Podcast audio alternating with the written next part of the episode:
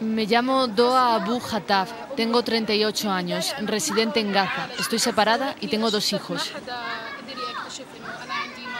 Al principio comencé a ver médicos aquí en Gaza, pero por desgracia nadie pudo detectar mi enfermedad. Me vi obligada a ir a Egipto. La primera vez hubo muchas dificultades para llegar. Allí me diagnosticaron mi enfermedad. Tenía cáncer. En ese momento comenzó mi aventura con el tratamiento. Las idas y venidas a Egipto, cada viaje, tenía que intentarlo varias veces hasta conseguir entrar.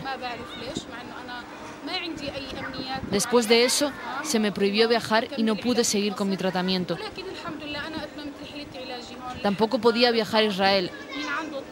Todos mis intentos de salir por Erez han sido fallidos. Desconozco la razón, y eso que no estoy en ninguna lista de personas restringidas. Pero al final pude seguir mi tratamiento aquí y las cosas salieron bien. Sinceramente la noticia de mi enfermedad me conmocionó. Fue algo inesperado y difícil de digerir. Me derrumbé. Pero ese mismo día pensé en mis hijos. El mayor aún no estaba ni en parvulitos.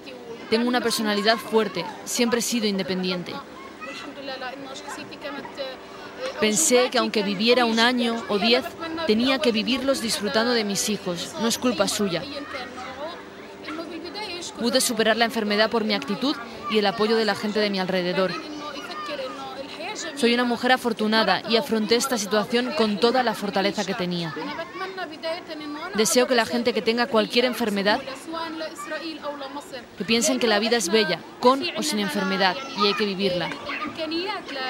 Deseo poder moverme con libertad, donde sea. Aquí no tenemos la posibilidad de un tratamiento. Me gustaría poder hacerme revisiones.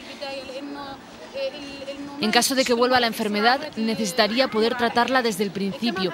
Que no haya un diagnóstico precoz constituye un peligro para la vida. Deseo que los enfermeros que quieran viajar tengan facilidades para moverse, porque esto es un sufrimiento. Si para alguien sano es complicado el movimiento, imagínate a alguien enfermo que ya de por sí está mal y lo necesita. Solo deseo que desaparezcan el bloqueo y la ocupación, que seamos un Estado como cualquier otro.